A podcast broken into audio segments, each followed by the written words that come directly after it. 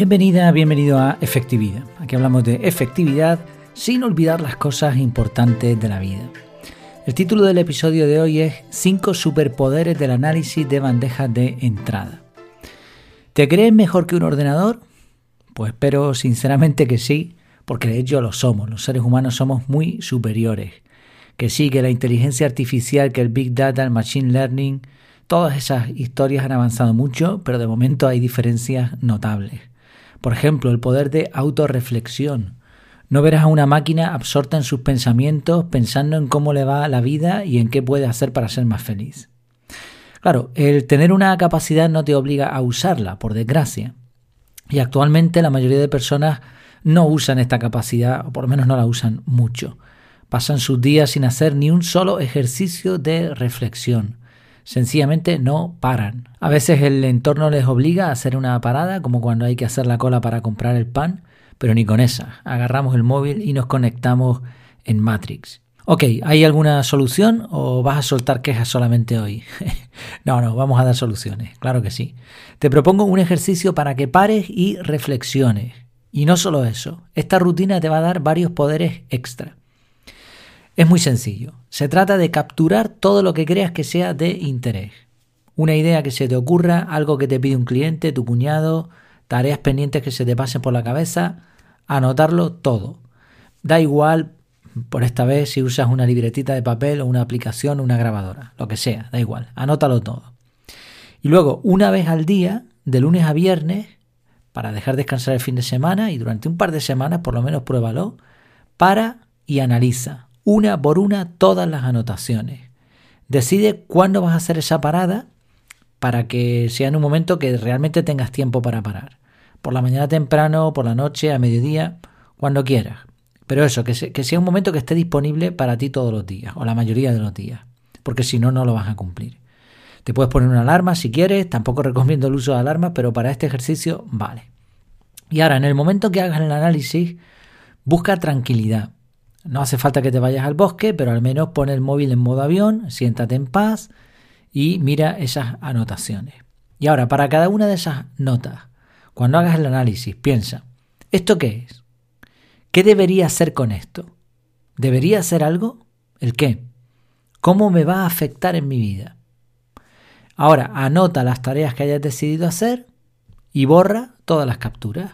O tira el papel vamos, elimina las capturas que, que hubieses hecho. Y listo, hemos terminado.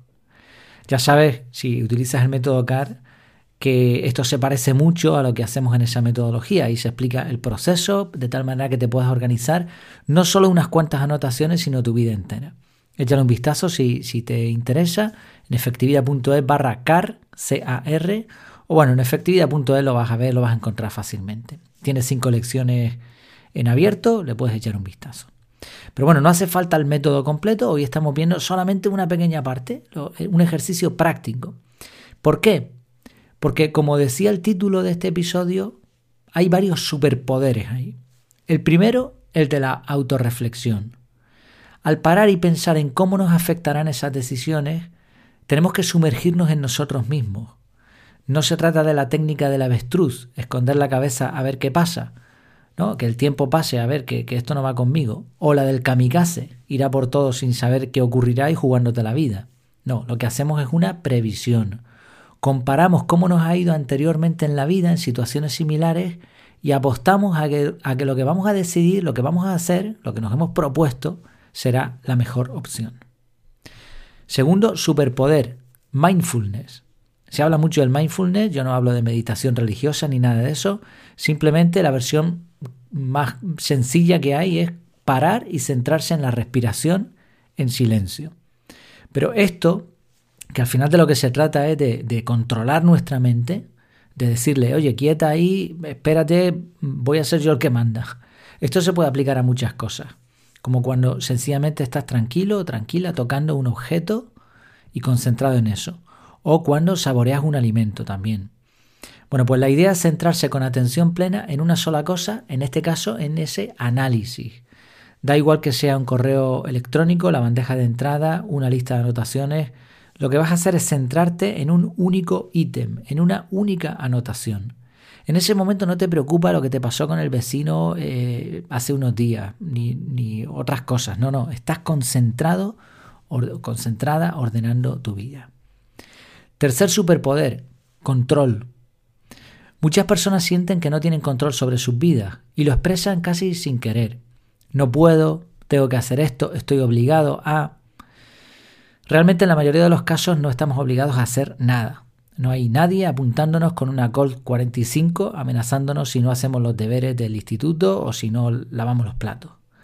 Por diferentes motivos decidimos en su día que eso era lo que íbamos a hacer y ahora damos por sentadas esas decisiones y seguimos la rutina, simplemente. Pero ahora cuando uno se sienta y hace un buen análisis de bandejas de entrada, lo que está haciendo realmente es tomar el control de su vida. Está decidiendo qué hará, qué no hará, cuándo, cómo y sobre todo por qué hará lo que hará. Control. Cuarto, mejora continua. Se habla mucho de ser mejor que ayer, pero peor que mañana. Es una frase muy chula. Pero piensa, ¿cómo vas a lograr eso si no sabes ni lo que hiciste ayer ni lo que harás mañana? Es absurdo. Pero peor todavía, hay quien cree que va a mejorar simplemente haciendo lo que ha hecho siempre. Esto es imposible. Para mejorar hay que cambiar, aunque sea un poquito cada día. No solo eso, hay que cambiar continuamente. O sea, no se trata simplemente de un día, un día a la semana, un día al mes, no, debería ser casi todos los días al menos. Y un buen análisis de bandejas de entrada sirve para tomar decisiones de mejora continua. Porque eso está claro, cuando uno se sienta y analiza, hace esa autorreflexión y toma una decisión, no va a declararse la guerra a sí mismo, ¿no? La decisión que tome no le va a perjudicar, va a ser algo para su beneficio. Vale que después no se cumple todo lo que se programa, que sería el ideal, pero no siempre se consigue. Pero al menos lo estamos intentando y seguro que va a haber una mejora continua si al menos llevamos a cabo una pequeña porción de las decisiones que hemos tomado. Y el quinto superpoder, paz. Creo firmemente que la paz está relacionada con la limpieza. Es difícil que alguien se, siente, se sienta en paz cuando todo alrededor es caos. Es posible, pero complicado de sostener en el tiempo. Requiere un autocontrol enorme. Piensa en un entorno limpio, que huele bien, donde todo está en su sitio. Ahí puedes descansar en paz. Eh, mi mujer me lo dice muchas veces, ¿no? Cuando tiene algo pendiente aquí en casa, ella se ocupa de, la mayoría de las tareas del hogar, eh, ella no, descansa, porque sabe que tiene que hacer esto, que tiene que hacer lo otro. Y a mí pasa lo mismo con otro tipo de cosas de trabajo. Si yo sé que tengo algo pendiente, es difícil descansar. No está en orden, ¿no? No hay paz. Pero cuando uno termina un análisis de bandejas de entrada, la sensación es de paz. Todo está en su sitio, las tareas programadas, los eventos anotados, las capturas archivadas o eliminadas. Está en silencio, ese mundo digital, ese mundo mental está en paz. Si son cinco superpoderes, los repaso rápidamente. El primero es la autorreflexión, Segundo es ese poder de control sobre la mente, el mindfulness. El tercero es control en general. Cuarto, mejora continua. Y el quinto, paz.